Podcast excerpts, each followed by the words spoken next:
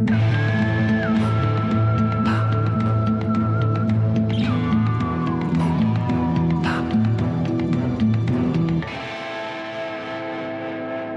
Robert. Hallo Guten Tag. David, gut, guten Tag. Das wird eine ganz besondere Ausgabe werden. Ähm, haben wir schon vorher gesagt. Ich glaube, ich habe schon den Titel für die Ausgabe. Hau raus. Aus großer Macht folgt große Verantwortung. Gut, gut. Gut, gut. Ähm, ich würde so aus großer Last äh, folgt. Auch sehr gut. Ich glaube, ja. noch besser tatsächlich, muss ich dir lassen. Wir wissen schon, dass wir heute zwei Filme haben, wo wir uns wahrscheinlich in die Haare kriegen. Und äh, Robert meinte schon gestern so Good Old Times. Ähm, aber beide haben wir, glaube ich, so ein bisschen die Befürchtung, es könnte auch anstrengend werden. Aber ich finde, wenn man leidenschaftlich über Dinge diskutiert, ist das halt auch immer so ein bisschen anstrengend. Aber hoffentlich wird es für euch trotzdem cool. Ich glaube, es wird eher ein befruchtender Diskurs über unterschiedliche Meinungen und warum das in Ordnung ist. Das Ja. finde ich eigentlich viel spannender. Ganz kurz, David eröffnet gleich mit dem Trivia, aber ich möchte einmal davor springen an dieser Stelle. Wir werden nämlich heute über anderem, unter anderem über Spider-Man No Way Home reden und wir haben beschlossen, auch in Gänze darüber zu reden. Also Dinge, die man vielleicht nicht hören möchte, bevor man sich den Film im Kino anschaut. Weswegen wir aber die Review zu Spider-Man No Way Home ganz ans Ende dieses Podcastes packen werden, sodass ihr bis dahin hören könnt und wenn ihr den Film schon gesehen habt, auch dann alles hören könnt oder nochmal sagt in ein, zwei Wochen, oh, Folge 46, da muss ich noch die letzten 25 Minuten hören. Nur, dass ihr das mal Wobei ich auch da sagen würde, dass wir äh, den Spoiler-Part dann auch noch in die zweite Hälfte der Spider-Man-Kritik Genau, das denke ich auch. Aber das sagen wir euch dann. Apropos Spider-Man. Du weißt ja sicherlich, Robert, dass es damals große Probleme bei Spider-Man gab, als der released wurde, weil der ist zu einem Zeitpunkt erschienen, als eine der größten Tragödien in der Zeit der amerikanischen Kultur irgendwie passierte. Ich weiß nicht, ob du ähm, mitbekommen hast, die ersten Dass die Trailer World damals- Trade Center eingestellt Achso, Entschuldigung. ja, ja, aber hast du damals die ersten Trailer von dem Film äh, gesehen? Denn das war ja noch eine Zeit, da habe ich noch mit meinem ganz miesen AOL-Modem da gesessen und den ersten Herr der Ringe-Teaser runtergeladen, der noch so voll, äh, unfertige Spezialeffekte hatte. Es gab so eine Zeit in den 90ern, da gab es so Teaser-Trailer, aber die sind anders gewesen als heute. Daher kommt dieser ursprüngliche Name der Teaser-Trailer eigentlich. Heute ist, bedeutet Teaser ja, dass man eine kürzere Fassung eines Trailers bekommt und die Trailer sind meistens so zwei bis drei Minuten lang. Und Teaser waren zum Beispiel so Sachen wie der Godzilla-Teaser, wo eine Gruppe von Jugendlichen ins Museum geht, kennst du den? Und dann gucken sie sich einen Dinosaurier an und sagen, boah, der ist ja groß. Und durch die Decke des Gebäudes bricht dann der Fuß von Godzilla, der dieses Skelett einfach zermanscht. Also im Grunde waren das, was Teaser damals waren, das, was heutzutage die Ankündigungen von Teasern sind. Exakt. Die so zwei Tage Aber vorher Es kommen. waren kleine gedrehte Filmchen, die es gar nicht dann gab. Also diese Szene war zum Beispiel in Godzilla nicht und für Spider-Man gab es eine Szene. Da passiert gerade ein Raubüberfall und dieser Raubüberfall wird von Spider-Man damit vereitelt, also die Räuber fliehen dann mit einem Helikopter und er spinnt diesen Helikopter dann ein mit einem riesigen Netz, das er spannt zwischen dem World Trade Center. Also beide Tower des World Trade Center werden dann eingesponnen und darin verfängt sich der Helikopter und Spider-Man ist der Held des Tages. Diese Szene hat es im Film nie gegeben, weil die den rausgeschnitten haben. Ich bin mir ehrlich gesagt nicht sicher, ob es ähm, ein Teaser für den Film war oder ob das wirklich im Film vorkommen sollte, aber dieses äh, ganze, diese ganzen Werbemittel sind dann nach 9-11 verschwunden.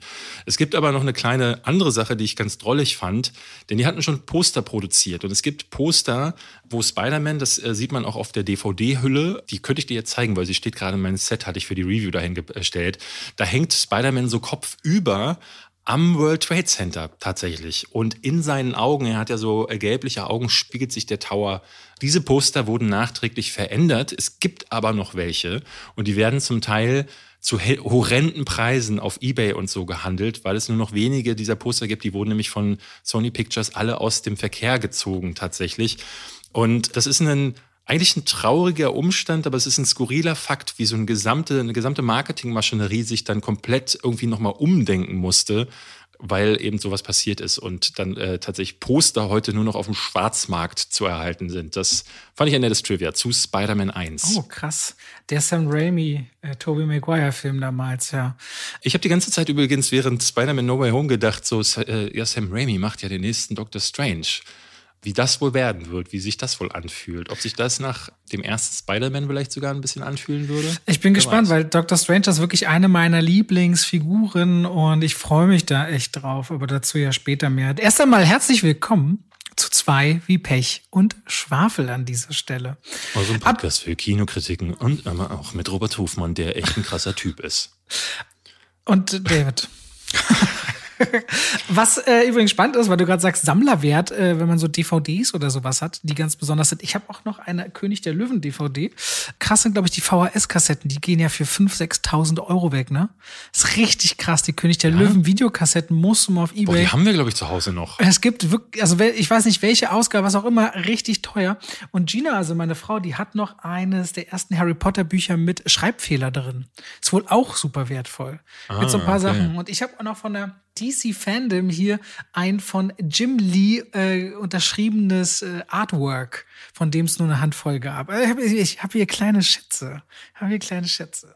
Okay, äh, also wollen wir hoffen, dass deine Adresse nicht liegt, denn bei Montana Black wurde schon mal eingebrochen, Robert. Bei uns gibt's Cooper, der zerfleischt dann die Person. Da ja, haben wir nämlich haben wir eine Woche brauchen wir weniger Nahrung kaufen und haben nämlich mehr Nahrung für uns von Achtung. Wir schalten direkt in oh die Gott, Werbung. Das nutzt du jetzt nicht als Übergang.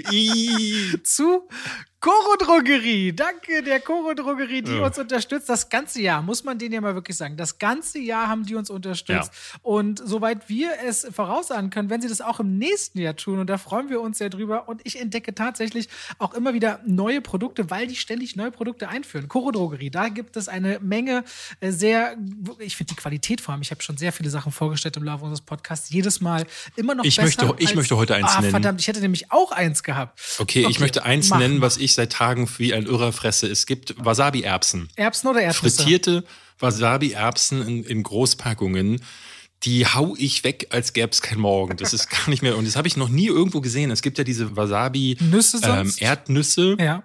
Das ist was anderes. Das hier sind wirklich Wasabi-Erbsen, die frittiert wurden. Ist natürlich also spannend, weil, weil Erbsen noch weniger Kalorien haben und gleichzeitig mehr Ballaststoffe als Erbsen. Das heißt, die sind für deine Darmflora noch mal extra gut.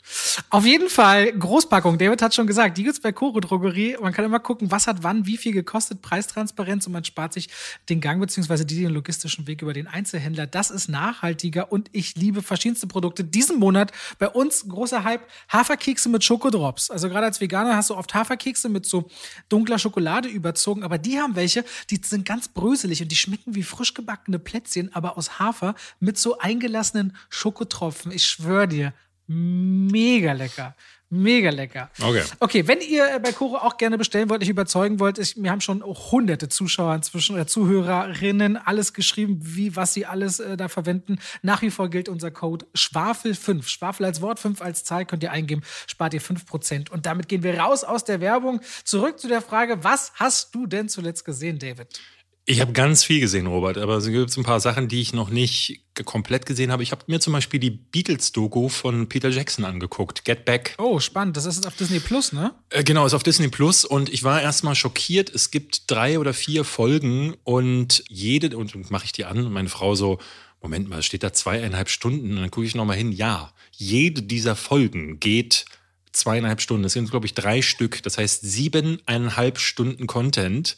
Und man guckt tatsächlich in diesen siebeneinhalb Stunden zu, wie die Beatles für ein Konzert ähm, proben, bei dem sie eines ihrer Alben aufgenommen haben vor Live-Publikum.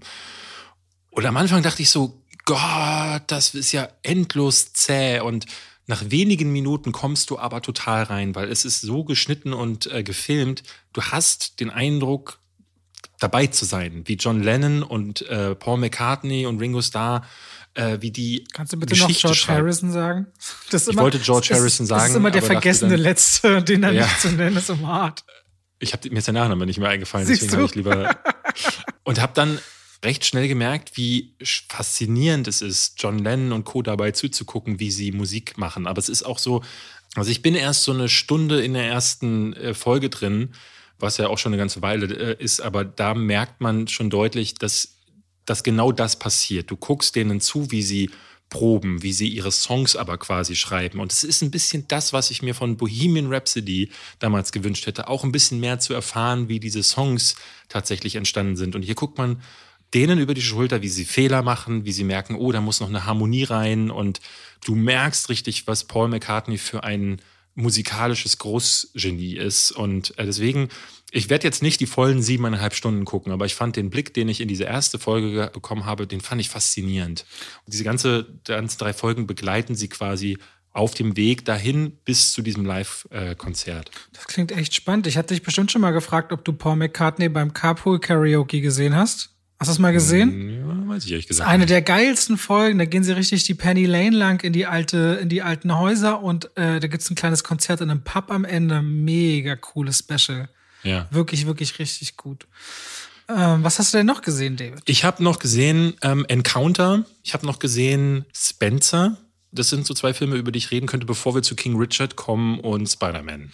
Okay, du hast auch Don't Look Up gesehen.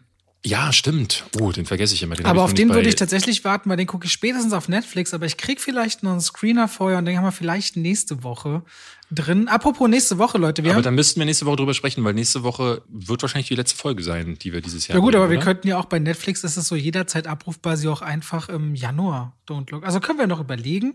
Auf jeden Fall mit nächster Folge, wir wollen nächste Wo- Woche noch eine Folge machen und dann, auch weil wir ja ein Tonstudio und Cutter und alles im Hintergrund haben, die es produzieren, die haben alle auch ihre wohlverdienten freien Tage zwischen Weihnachten und Neujahr, äh, wird es keine Folge zwischen Weihnachten und Neujahr geben von zwei wie Pech und Schwafel. Voraussichtlich die erste dann wieder in der ersten Januarwoche. Aber vielleicht sagen wir auch spontan, wir wollen noch eine Woche frei haben. Mal gucken, wie es uns gefällt, mal eine Woche frei zu haben, ob wir noch eine dranhängen. Ich weiß es noch nicht. Ähm, Ich brauche keine Woche frei. sagt David jetzt, wir gucken einfach, wenn es soweit ist. ähm, ich würde aber ganz gern trotzdem, weil Don't Look Up habe ich jetzt im Kino gesehen. Ja. Ähm, der hat jetzt wieder so eine kurze Kinoauswertung und das wird jetzt wahrscheinlich wieder für die Leute nicht gelten, die irgendwo auf dem Land wohnen oder in kleineren Städten, weil die schreiben uns immer und immer wieder und das finde ich fast schon wirklich herzzerreißend. Oh Mann, ich würde den Film so gerne sehen, aber bei uns im Kino läuft nur äh, Film XY von Marvel oder Dune oder äh, Bond. Und äh, leider werden die kleinen Filme immer wieder rausgedrängt. Aber Don't Look Up, falls ihr den im Kino gucken wollt, ich fand den fantastisch. Man muss die Weil Leuten, glaube ich, mal ganz kurz sagen, das ist ja auch gar kein so kleiner Film. Das ist der neue Adam McKay-Film, der hat unter anderem Weiß, der zweite Mann zuletzt gemacht und der ist da besetzt. Also Leonardo DiCaprio, Jennifer Lawrence, Meryl Streep und viele, viele große Namen mehr, Ja. äh, die da mitspielen. Da ist noch ein Mark Rylance, Jonah Hill, Kate Blanchett, Ariana Grande, Timothy Chalamet. Also eigentlich eine große Nummer. Und bevor David, ich, sorry, damit du gleich am Stück weiterreden kannst, für alle, die jetzt auf dem Land wohnen, direkt Heiligabend, am 24. Dezember startet der auf Netflix. Da könnt ihr die dann auch auf diesem Wege gucken. Genau, ich wollte nur das jetzt an die Leute richten, die wissen, was das für ein Film ist. Der Trailer äh, kursiert ja schon eine Weile und die sich so darauf freuen, dass sie sagen, auch den würde ich mir im Kino angucken, weil ich finde, der lohnt sich im Kino. Ist wirklich star-studded, das kann man gar nicht anders sagen. Ich halte mich jetzt zurück, weil wir reden drüber, wenn du ihn auch gesehen hast, weil das macht in dem Fall wirklich Sinn und auch, Spaß, glaube ich. Ich möchte nur sagen, ich hatte äh, keine große Meinung von dem Trailer. Ähm, du weißt selber, ich habe dir immer wieder geschrieben, ich finde den kacke. Und ich bin immer richtig glücklich, wenn ich im Kino äh, so überrascht werde. Warum lachst du? Was? Warum lachst du? Na, weil ich das immer, ich merke das ja auch so bei Spider-Man oder bei King Richard. Ich muss da ja auch noch an mir arbeiten. Wir reden ja auch gleich drüber. Wenn ich mich zum Beispiel selber was freue, merke ich, wie wenn du zum Beispiel sagst, etwas, was ich mag, findest du kacke, wie es mir einen Dämpfer verpasst. Ne?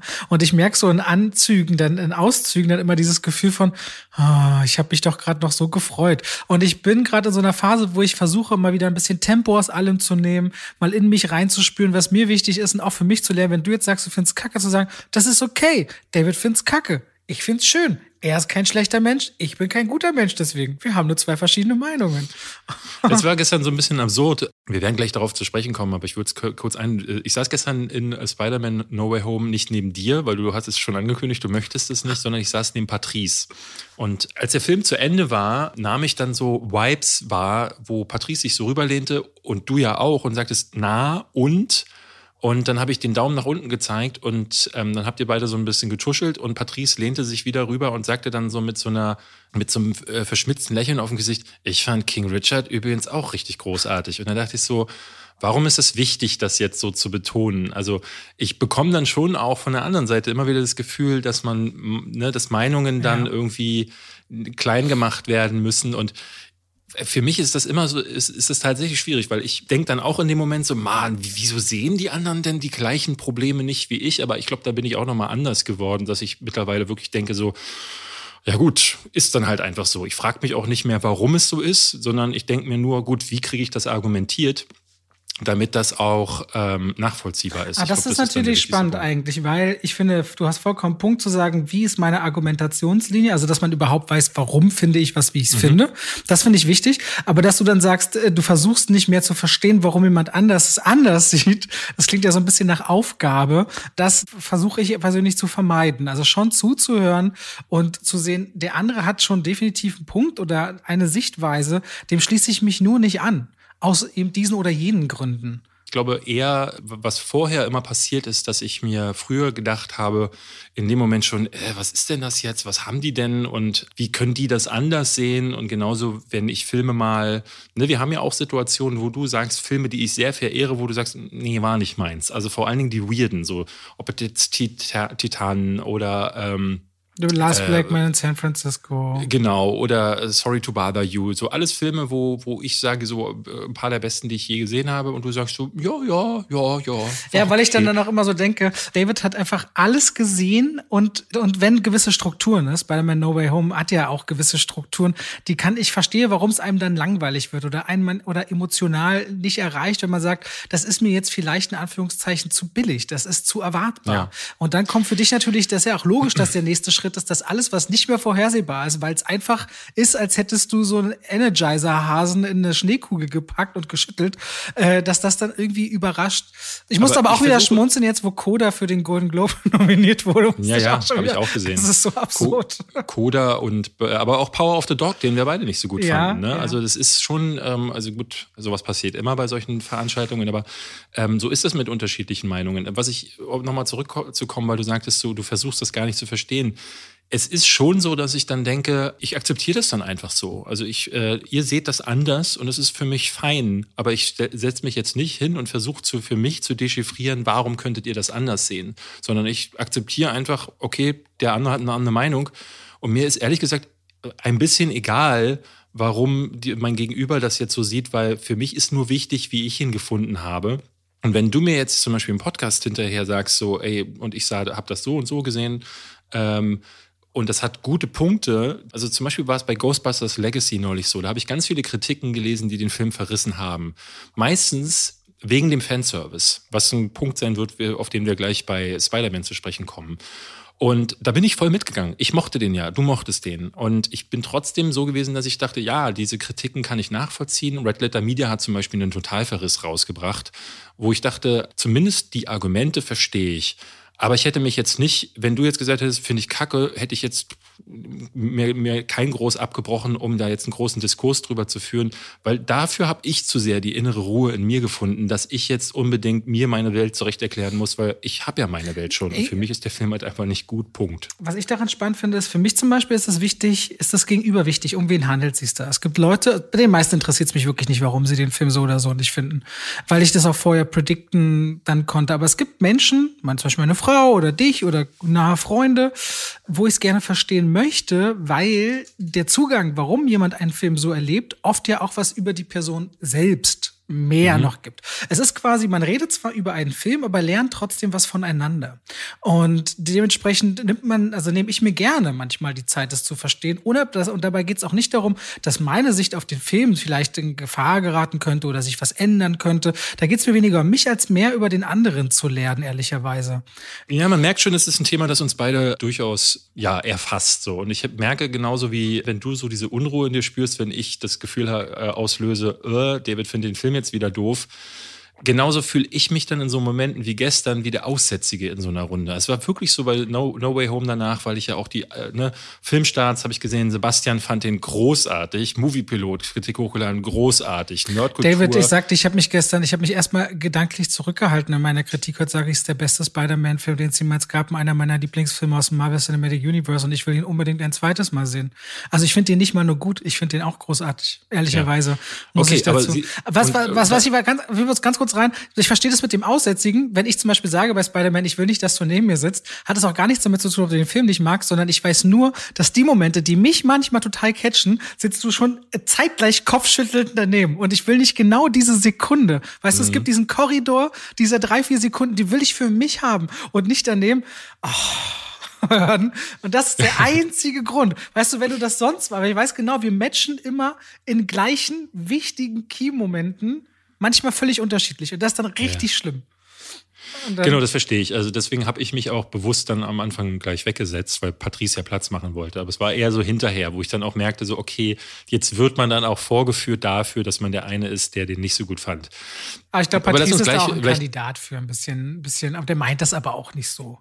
Nee, ich, ich meine, ich sage mal so, ich bin ja auch der Kandidat, weil ich ja eine sehr starke Meinung habe, weil ich ja schon so entweder ich finde etwas das, der, der beste oder ich finde es der schlechteste Film aller Zeiten. Ne? Und dann ist es natürlich auch eine gute Angriffsfläche zu sagen, haha, guck mal hier, ich fand den großartig. Und das ist okay, ich kann damit umgehen. Aber ähm, ne, wenn du, ich, es war jetzt quasi nur so ein bisschen, um dir auch zu sagen, wie es sich auf der anderen Seite anfühlt, wenn du sagst, ich rede dir die Trailer kaputt. Aber ich um verstehe das voll. eigentlich. Nee, jetzt will Don't ich, Look Up. Ach so, ja, Entschuldigung. ja. Don't Look Up war ja eigentlich das Thema. Der hat mir sehr viel besser gefallen, als ich das nach den Trailern erwartet habe. Punkt. Punkt. Okay. Ich freue mich da total drauf, weil ich fand Adam McKay, ich bin ja auch ein Ricky Bobby Fan, also Talladega Nights ist also total, ich habe die letztes meiner Frau gezeigt, die konnte nach 20 Minuten Kopfschütteln, wollte ihn nicht mehr weitersehen. Ich meine, der kommt ja aus so einer skurrilen Comedy, nee, hat der Talladega, der, der hat Anchorman gemacht, aber hat der auch Ricky Bobby, den hat er glaube ich gar nicht gemacht. Und dann irgendwann wurde halt so ein bisschen ernster und aber der Regisseur und dieser Cast, ich glaube, das wird das wird cool und skurril, glaube ich, mit diesem Kometen und diese Geschichte. Ich freue mich da sehr drauf. Äh, werd bald schauen fange heute auch an, die zweite Staffel Witcher zu gucken. Bin ich sehr gespannt. Ich weiß gar nicht, ob das was für dich ist auch. Äh, ehrlicherweise. Ja, ja, ich mochte die erste, aber kommt die nicht erst ab Freitag? Freigeschaltete Screener von Netflix ist das, ah, okay. ist das, ist das Lösungswort. Ich will noch ganz kurz was, was du nicht gesehen hast, nehme ich mal an. Uh, Just Like That hast du nicht angefangen zu gucken, oder? Nee, weißt du, was das? das ist? Das ist nee. äh, die Fortführung von Sex and the City. Oh Gott. Sex. Äh. Ich habe Sex and the City geliebt früher, die Serie. Und Carrie Bradshaw ist zurück, beziehungsweise Carrie Stanton heißt sie, glaube ich. Und Kim Cattrall als Samantha ist nicht mehr dabei. Wir sind wieder in New York City und es passiert etwas Hochdramatisches in der ersten Folge, wo ich zwei Tage echt ein bisschen mitgenommen war. Ehrlicherweise, man muss Sex and the City Fan dafür sein. Aber ich habe nach den ersten beiden Folgen total Bock, weil super moderne Themen teilweise. Ihre Manolo Blahnik Schuhe sind gebrochen oder? Soll ich dir spoilern an der Stelle? Nee, dann spoilerst du es ja auch den Hörern. Na, ich weiß nicht, man kann es auf Sky gucken. Äh, ich frage mich so ein bisschen, okay, ich könnte sagen, jetzt kommt ein Spoiler und ihr könnt jetzt ganz kurz irgendwas leise drehen, okay? Und wer es wissen will, der bleibt einfach jetzt dran. Also, der Spoiler beginnt jetzt. Am Ende der ersten Folge stirbt Mr. Beck an einem Herzinfarkt ihre, ihr großer Partner über sechs Staffeln, zwei Filme und das ist, wie er sie, er hat einen Herzinfarkt und sitzt noch in der Dusche und sie findet ihn, als sie nach Hause kommt.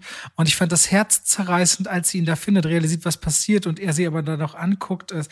Ich weiß auch nicht, das war ganz sonderbar gespielt und anders, wie er da stirbt. Ich, ich war richtig, also als wäre was in mir gestorben. Kennst du das? Wenn was wow. so ist ganz komisch.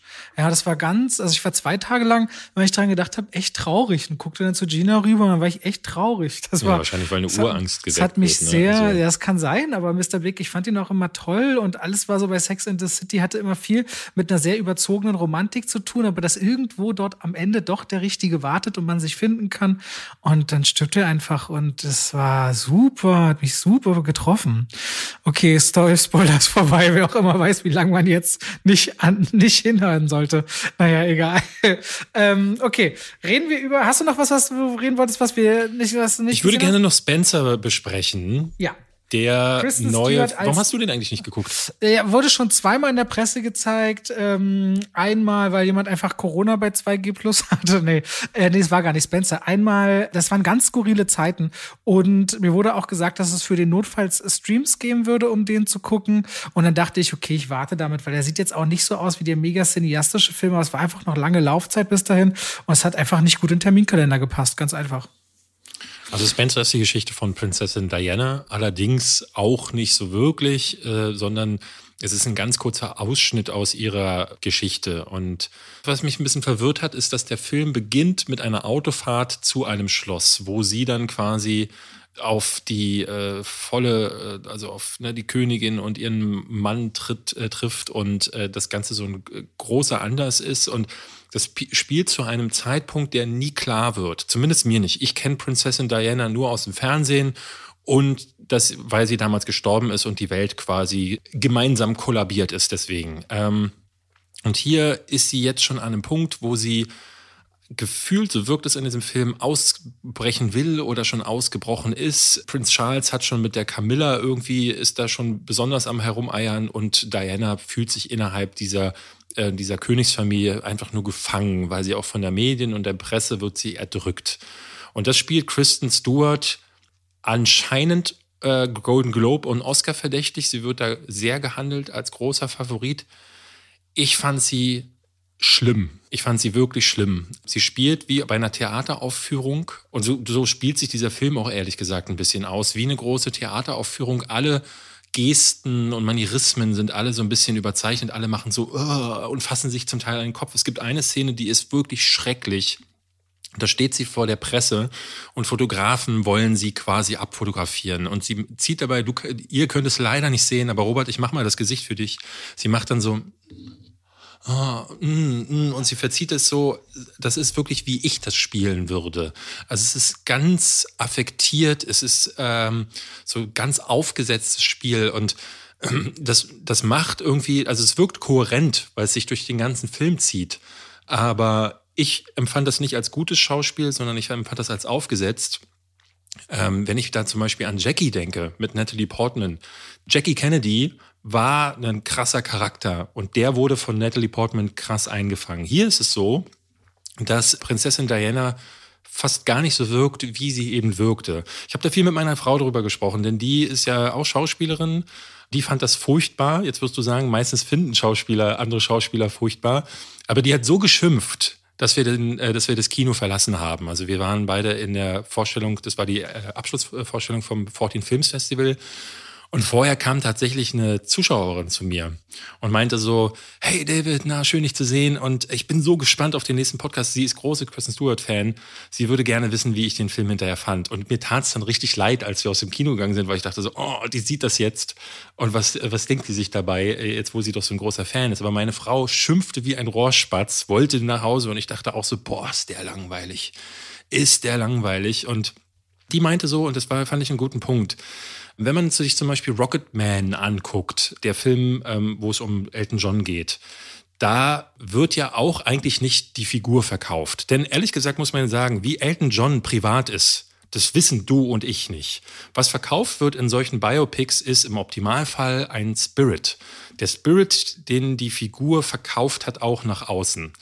Und bei Prinzessin Diana muss man sagen, wie die hinter den Kulissen war, weiß ich nicht. Aber das Einzige, was ich von der kenne, ist, dass sie in Interviews oder generell vor der Kamera immer so da stand, mit gesenktem Kopf, der Blick nach oben, weil sie eine wahnsinnig scheue Person zu sein schien. Und in diesem Film ist sie ständig in der Konfrontation, hat ständig irgendwelche frechen Sprüche drauf. Also jetzt nicht äh, witzig, sondern ist die ganze Zeit nur so, ja, fast zynisch zu jedem in dieser Königsfamilie ähm, und lehnt sich regelrecht auf, steht aber trotzdem die ganze Zeit da und ähm, macht diese Man Manierismen. Das heißt, sie ist einerseits scheu und andererseits voll konfrontativ und es passt nicht zusammen.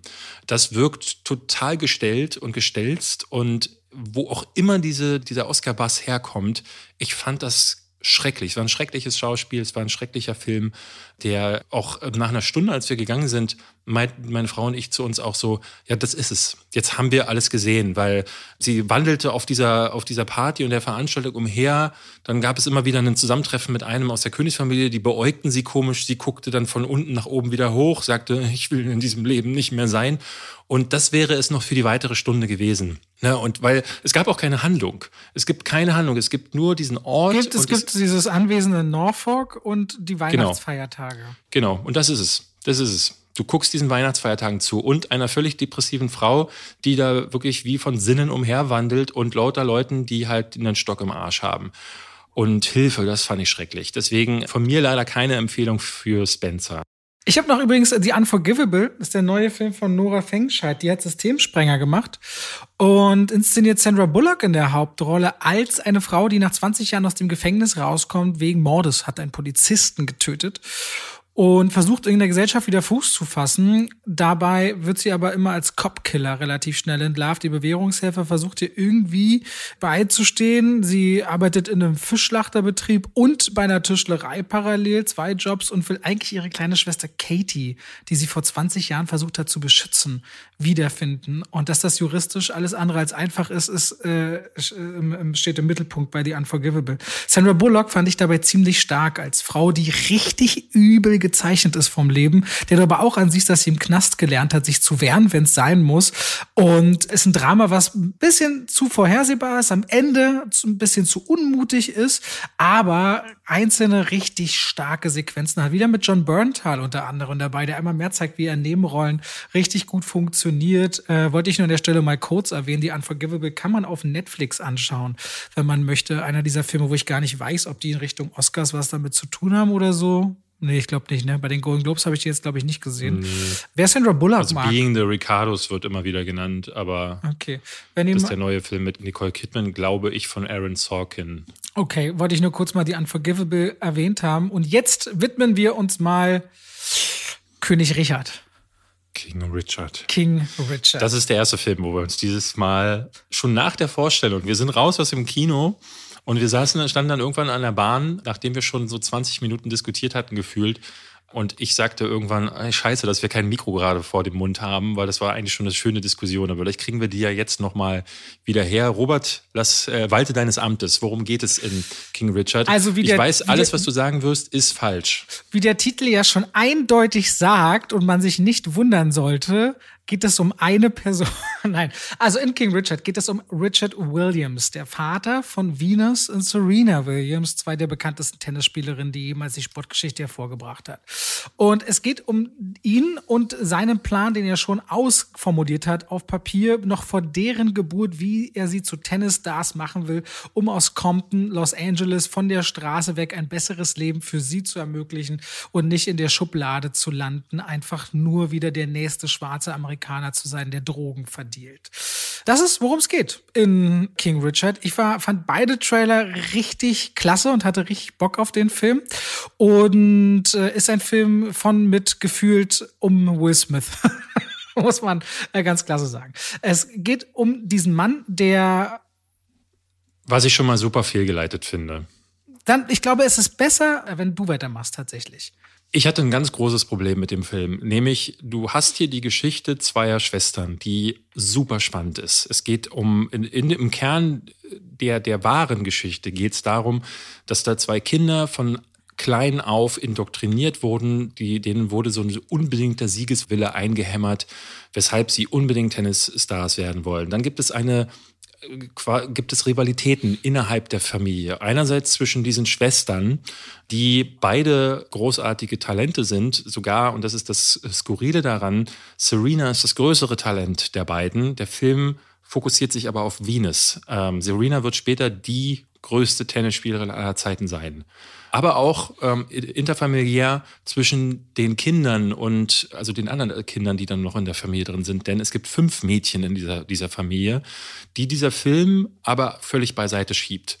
Es gibt Spannungen innerhalb der Familie und es gibt so ein bisschen aber auch dieses Thema, ne, dass da zwei Spitzensportlerinnen groß werden und dass sie diese beiden dann halt quasi auch als Inspiration für so eine ganze Gruppe von Mädchen, auch ne, vor allen Dingen äh, Mädchen, die sonst ja keine Chance bekommen und vor allen Dingen äh, farbige Mädchen äh, gelten. Und diese ganzen Punkte sind super spannend.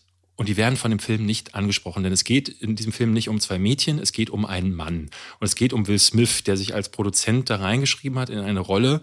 Und mein größtes Problem ist damit, noch, dass er nicht nur diese Themen alle auslässt und sich auf diesen Typen fokussiert, sondern es verkauft mir und euch quasi ein äh, völlig toxisches Handeln, ein tox eine toxische Person als jemanden, der ein Heiliger ist und benennt den Film sogar noch König Richard und verkauft dann die ganze Zeit Handlungsweisen als wahr, als richtig und als zielführend, die ich fatal finde. Und ich finde es sogar als Message auch für da draußen von einem Feelgood-Film zu sprechen in diesem Fall, der ja schon, ich glaube, in Venedig hat er, glaube ich, den, den Crowd-Pleasing Award gewonnen. Also da, wo, die, wo das Publikum wählt. Das heißt, das ist ein Film, der kommt beim Publikum an, nicht nur bei dir oder bei Patrice.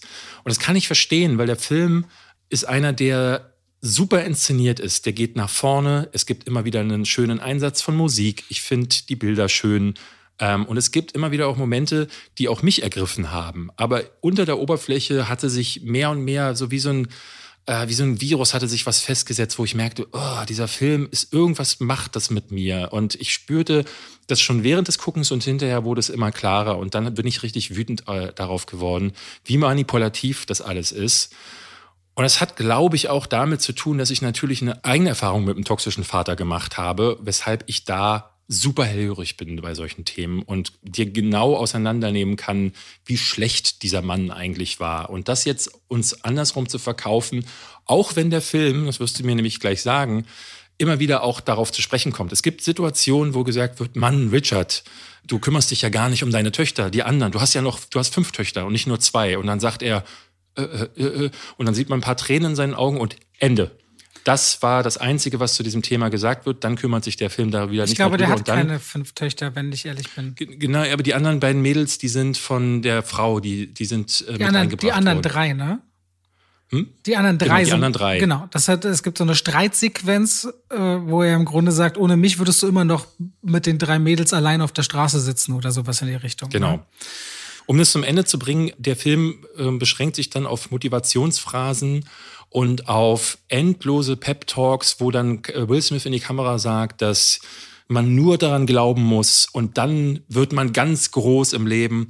Und auch das finde ich eine fatale Message. Man muss nicht nur, man muss nicht groß werden, man muss kein Superstar werden, um etwas im Leben zu erreichen, weil man kann auch jemand sein, wenn man ganz normale Dinge macht. Und das finde ich, ne, was er seinen eigenen Kindern angetan hat, das kann er bei seinen Kindern lassen. Aber das jetzt so auch undifferenziert in diesem Film darzustellen, finde ich ekelerregend. Was meinst du mit, was er bei seinen eigenen Kindern gemacht hat, kann er bei seinen Kindern lassen? Du meinst jetzt Will Smith mit seinen eigenen Kindern? Nein, nein, so. äh, die Figur äh, King Richard. Also was da passiert ist in diesem Haushalt, dass, ja. wenn man das schon zeigt, dann zeigt es bitte auch so differenziert, dass ihr auch, dass, ne, dass auch klar wird, ähm, dieses Verhalten ist nicht gut. Das, das kommt immer wieder durch, weil es gibt Figuren wie John Bernthal, der spielt großartig. Der kommt dann rein und sagt so, äh, Richard, du bist total verbohrt. Und dann sagt er, ey, äh, äh, so lass ich mit, nicht mit mir reden. Und dann dreht sich John Bernthal um und geht. Und klar, dem Zuschauer wird irgendwo selber überlassen, wie er denn King, äh, wie er Richard findet. Aber dadurch, dass der Film immer wieder klarstellt, dass Richard eigentlich ein krasser Typ ist, dem man alles zu verdanken hat. Und dann, wenn dann die Tochter siegt, Kamera schwenkt hoch zu Daddy, der irgendwie nicht ganz so glücklich ist, weil die Töchter nicht seinen Wunsch erfüllt haben. Denn hier geht es ja nicht darum, dass die Kinder etwas sich wünschen, sondern der Vater hat es nie was, zu was gebracht, hat früher auf die Fresse bekommen und jetzt ist er übergriffig geworden. Also was David da sagt, hat definitiv aus dieser Sichtweise alles Punkte, die nachvollziehbar sind aus meiner Sicht. Äh, man muss sich alleine nur mal vorstellen bei King Richard, was wäre, wenn Venus und Serena Williams nicht Weltstars geworden wären dann hätte man ja genau die ja. Geschichte desjenigen, der sie gedrillt hat, gedrillt hat, am Ende enttäuscht gewesen wäre und sie haben ihre Jugend verspielt.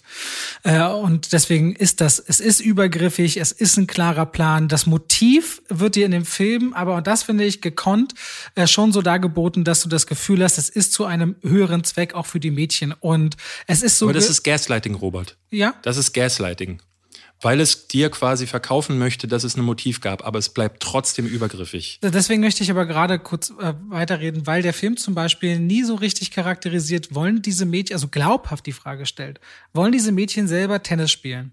Oder wie sind die dazu gekommen, Tennis zu spielen überhaupt? Oder warum wollen die das? Für wen wollen die das? Oder wollen die das wirklich selber? Das ändert ja noch mal ein bisschen ein Bild darauf, was diese klare und auch vielleicht harte Unterstützung darbietet. Auch dieser Aber kannst du die Frage beantworten? Äh, sag mal bitte, bitte noch mal die Frage. Du sagtest gerade, ähm, warum denn die Mädchen spielen Nee, eben wollen. nicht, warum weil der Film, der, der, Film lässt es eben genauso offen. Nein, nein, macht er nicht. Es gibt eine Szene, da sagt King Richard, er hat Tennis gewählt weil das eigentlich ein Sport der Stimmt, Weißen und Reichen ist. Und er wollte den Weißen und Reichen quasi eins reindrücken, weil er jetzt zwei schwarze Kinder groß sieht. Das musst du dir, mir läuft's, während ich das sage, kalt den Rücken runter, dass jemand sowas seinen eigenen Töchtern antut und dann sagt so, ihr müsst jetzt Tennis spielen. Das ist der einzige Grund, warum diese Kinder, in, ich habe zwei Finger oben, um äh, die Anführungszeichen zu machen, Tennis spielen wollen. Du hast recht. Was dieser Film bei mir bewirkt hat, ist, ich bin raus und war oft ergriffen. Ich weiß jetzt gar nicht, nach dem, was du so richtig sagst, wo du eigentlich bei dem Film ergriffen warst. Du hast gesagt, es gab Momente, die hätten dich berührt. So richtig wird es gab zum Beispiel am Anfang diese Momente wo auf dem Tennisplatz, wo er im Regen stand und dann halt Situationen aufkamen, wo, wo du saßt, ne, er wurde vom Leben runtergedrückt. Und auch da bin ich noch voll äh, ergriffen gewesen von dieser, wie ich eben schon sagte, manipulativen Situationen, die sich dann hinterher eher wie Gaslighting angefühlt haben, weil mir dann man muss ja immer sagen, dem Ganzen eine Perspektive zu geben, ist ja nicht falsch. Auch wenn das, was er getan hat, nicht gut ist, was er seinen Tochtern angetan hat, dass er es getan hat, wird durch diesen Film verständlich. Ne, er hatte kein gutes Leben, aber es wird auch nicht so richtig verständlich, weil das, der Film nie genügend eintaucht in seine Geschichte. Er kann sich nicht fokussieren. Er ist nicht das ist kein Film über King Richard, denn es ist auch noch ein Film über die, über die beiden Williams-Schwestern. Und dadurch ist er nichts von beidem richtig. Na, er, er ist auch, ein Film, er ist auch ein Film, der, der gesellschaftlich kritisch sein will. Es gibt ja den Punkt, wo er selbst quasi abrutscht in eine anscheinend alte Vergangenheit und eine Waffe zieht und im Grunde vorhat, etwas zu tun, was dann eigentlich nur durch die Brutalität in der eigenen Bevölkerung noch unterminiert wird und im Grunde ihn rettet. Dass jemand Aber fandest du den Moment nicht auch super erschreckend? Ja, total. Ich dachte in okay, was passiert hier gerade? Ich habe damit auch null gerechnet, dass das passiert. Also den Moment, dass er überhaupt so handelt, weil ich dachte, okay, ja. das verrät irgendwie die ganze Figur, lässt gleichzeitig sehr viel Raum für Spekulation. Wo kommt denn dieser Mensch her? Was, was ich spannend finde, ist dafür, dass er so im Fokus steht, weißt du so wenig über ihn. Und wenn du natürlich sagst, das Ganze ist ein übergriffiges Verhalten, was es definitiv ist, dann verstehe ich, warum man bei diesem Film sagt, dann ist es nichts für mich. Und trotzdem finde ich es dann gleichzeitig viel spannender zu sagen, warum kriegt er mich denn dann? Weil er dieser American Dream ist. Es ist so dieser Gedanke, wenn du dich hinsetzt und wenn du machst und für deine eigene, ich komme ja selbst nicht, bin ja selbst kein Kind von Traurigkeiten, habe irgendwann beschlossen zum Beispiel, ich möchte niemals im Leben, weil ich bin unter verhältnismäßig in Deutschland sehr ärmlichen Bedingungen aufgewachsen, niemals, ich will gar nicht reich sein, aber ich will nie wieder arm sein, so ungefähr. Und irgendwie catcht mich dieser Gedanke zu sagen, ich bin bereit und du kennst mich ja selbst, ne? wann immer wir eine Uhrzeit ausmachen, wann immer dies alles wird gemacht und sitzt und ist gesprochen und geplant, mhm. weil ich ganz intrinsisch weiß, ich möchte nicht wieder zurück. Ich möchte nicht das nochmal erleben, wie ich es als Kind ja. erlebt habe. Und aus diesem also so Gedanken heraus kriegt mich so ein Film ganz anders, weil ich verstehe, was er will und verstehe auch, wie man vielleicht selber aus seiner Sicht heraus den Blick verliert, was man gerade dort tut was man diesen Kindern antut. Mhm. Vor allem, da die ja auch noch so einem Alter von, sage ich mal, elf bis 14 Jahren dort drin sind, wo ja auch noch schwer äh, rauszu, also da hast du ja viele Eltern, die helikoptern und sagen, probier mal das aus, mach mal das, jetzt gehst zum Judo, heute spielst Klavier und so weiter und so fort, um mal ein paar Sachen zu finden, was interessiert dich überhaupt im Leben, weil sich da ja noch nicht so richtig rausbildet, was willst du eigentlich gerne tun? Und deswegen, du hast total den Punkt, aber ich finde, hier spiegelt sich so krass auch immer, es ist so ein Film, wo die eigene Biografie und wo man so dran haftet, auch diese Underdog-Geschichte. Ähm, mich nicht wundert, dass sie viele kriegt. Und ich kann diesen, diesem Willen zum Erfolg, wo man auch bereit ist, andere Dinge wegzustecken, einfach aus meiner eigenen Biografie nachvollziehen. Ja, ja. ja. Ich habe tatsächlich beim Film gucken, gab es eine Szene, wo ich wusste, das wird hinterher die Szene sein, wo ich sehr gut dran festmachen kann, den Unterschied zwischen uns beiden. Und äh, ich, genau das ist auch die perfekte Erklärung. Es sind unsere beiden Biografien, die dann unseren Blick auf so einen Film schärfen. Es gab einen Moment, da äh, sagt gegen Richard so, wir gucken jetzt einen Film, weil die Kinder hinter, sie haben gerade gewonnen bei einem Tennisturnier und sind dann so ein bisschen na, witzeln über die Kontrahenten. Herablassend. Herablassen, herablassen. Und dann gucken sie sich Cinderella an und er möchte dann von den Kindern wissen, was die denn jetzt für eine Lektion gelernt haben. Was auch eine Szene ist, die wieder zeigt, dass er einfach wirklich ein toxischer Mann war. So. Und dann sagt er ihnen, es geht darum, äh, bescheiden zu sein. Bescheidenheit wäre eine ganz wichtige Geste. Ganz viel später im Film gibt es eine Vertragsverhandlung, wo geklärt werden soll, wie, was für Gelder kriegt Venus denn jetzt für ihre, für ihren ersten Vertrag. Und da spielt die Familie bewusst auf Zeit. Und ich fand in dem Moment, ähm, da hatten wir auch kurz hinterher drüber gesprochen, wurde ganz doll klar, wie verlogen diese ganzen Motivationsphrasen und dieser Pep-Talk ist, die da gehalten wurden, weil sie sich da an diese äh, diese eigene äh, Regel, an dieses Mantra Bescheidenheit überhaupt nicht mehr gehalten haben. Und ich wusste, in dem Moment, dass du hinterher sagen wirst, ja, aber sie haben sich ja das auch verdient. Da ist doch klar, dass man dann dafür handelt, also dass man dann auch ein bisschen besseren Vertrag aushandeln will. Und ich wusste auch, dass ich sagen würde, ja, ich sehe deinen Punkt, total, ich verstehe das. Man, man möchte dann natürlich auch sagen, so, ich habe mir das erarbeitet, also habe ich das Recht, da auch mir ein bisschen mehr für raus, äh, rauszuholen. Aber wenn man vorher sagt, Bescheidenheit ist das Wichtigste für einen, dann ist das, dann ist das das exakte Gegenteil davon. Dann ist es verlogen und dann kann ich keinen der Charaktere auf der Leinwand irgendwas abnehmen, was er vorher gesagt hat. Und dadurch wird in, der Retrospektive der Film für mich zu einem, also zu einer reinen Lüge ja, was die Kohlethematik angeht, haben wir ein paar Mal geredet, weil ja auch immer wieder zu anderen Punkten, wo man hätte sehr sicher, so macht der Film das ja schon, auch viel Geld mitnehmen können. Man sagt, nein, das ist nicht das Ziel, wo wir hinwollen. Und jetzt kann man rauskristallisieren, die Sache Geld und Bescheidenheit. Man könnte aber auch herauskristallisieren, beschütze ich jemanden, um ihn nicht zu verbrennen, weil es wird parallel die Geschichte einer Tennisspielerin erzählt, die sehr früh in diesen Profimarkt hineingelassen wird und sich dann daran verbrennt, zu Drogen greift. Und er sagt, sagt, nein, ich möchte dann, dass meine Kinder zwei, drei Jahre lang nicht mehr diese äh, Junior-Turniere spielen und dann erst irgendwann in diese Profiliga aufsteigen, um gezielt zwei, drei Jahre eben kein Geld zu verdienen. Und da kann man dann ja. sagen, es ist dann zum Schutz der Kinder zu sagen, nee, ich verzichte jetzt auf zwei, drei Millionen, um überhaupt nicht zu wissen, ob in drei, vier Jahren wirklich dieser Vertrag ansteht. Ja, den und, Punkt, den habe ich auch gesehen. Also es ist das, ganz kurz, es ist an dem Punkt, es gibt ja auch die Momente, wo King Richard eben so handelt und sagt, nein, ich möchte meine Kinder noch nicht diese Öffentlichkeit zu präsentieren präsentieren, weil es für ihren Charakter Gift sein kann und sie nicht Kinder sein können. Er betont ja immer wieder, ich will, dass meine Kinder spielen und ich will, dass meine Kinder auch das und ja, jenes tun. Aber da hatte ich das Gaslighting voll erwischt, weil du halt, ja. ähm, nur weil der Film. Was genau äh, bedeutet eigentlich Gaslighting? Das muss mir jetzt nochmal, ich bin den Begriff. Ähm. Gaslighting bedeutet, dass man äh, einer Person immer wieder ihr eigenes Empfinden ausreden möchte. Also, dass du quasi, du hast ein Gefühl, in Partnerschaften ist das häufig so, sagen immer an bei Betrugsfällen, du hast das Gefühl, du wirst betrogen, du siehst alle möglichen Anzeichen und dein Partner will dir aber unbedingt ausreden, dass das so war und macht dich dann dafür verantwortlich. Also er sagt dann tatsächlich so, du siehst überall Probleme und damit macht er dich quasi zum Wenn man Problem. sich nicht das auf sein Bauchgefühl auch hört, quasi. Dadurch verlieren Menschen regelrecht ihr Bauchgefühl. Und das ist, eine, das ist wirklich ein Grundbestandteil von toxischen Beziehungen. Und hier finde ich es tatsächlich so, dass der Film eben genau das macht. Er dreht Dinge so auf den Kopf, dass du dich dann im Grunde ähm, da in so eine Situation hineinmanövrieren lässt, wo du deinem Bauchgefühl nicht mehr folgst. Und ähm, das, es gibt einige Szenen im Film, die, wie du sagst, ähm, dir dann zeigen, ah, nee, Moment, guck mal, er hat ja auch solche Anzeichen. Aber ich finde, nicht jeder Mensch macht ja nur fatale Dinge. Dann wäre ja King Richard nur evil. Aber Richard Williams hat halt auch Phasen an sich, äh, Seiten an sich gehabt, wo er dann vielleicht mal einen helleren Moment hatte. Aber alles war Teil seines Designs. Alles ist nur nach ihm äh, stattgefunden. Es gab eine Kritik, die fand ich sehr gut auf Letterbox, die wollte ich dir unbedingt vorlesen. Weil es gibt eine Szene im Film, da sagt er zu den Mädchen, Mädels, die mächtigste Frau auf dem Planeten ist immer noch eine, die selber nachdenkt. Und beide Mädchen gucken ihn an und sagen, ja, Daddy. Und in der Kritik stand, äh, schreibt, schrieb dann einer, dieser Film ist sich nie bewusst darüber, dass er in dem Moment eine der ehrlichsten äh, Dinge äh, ausgesagt hat, die aber überhaupt nicht äh, von ihm so äh, vorgesehen waren.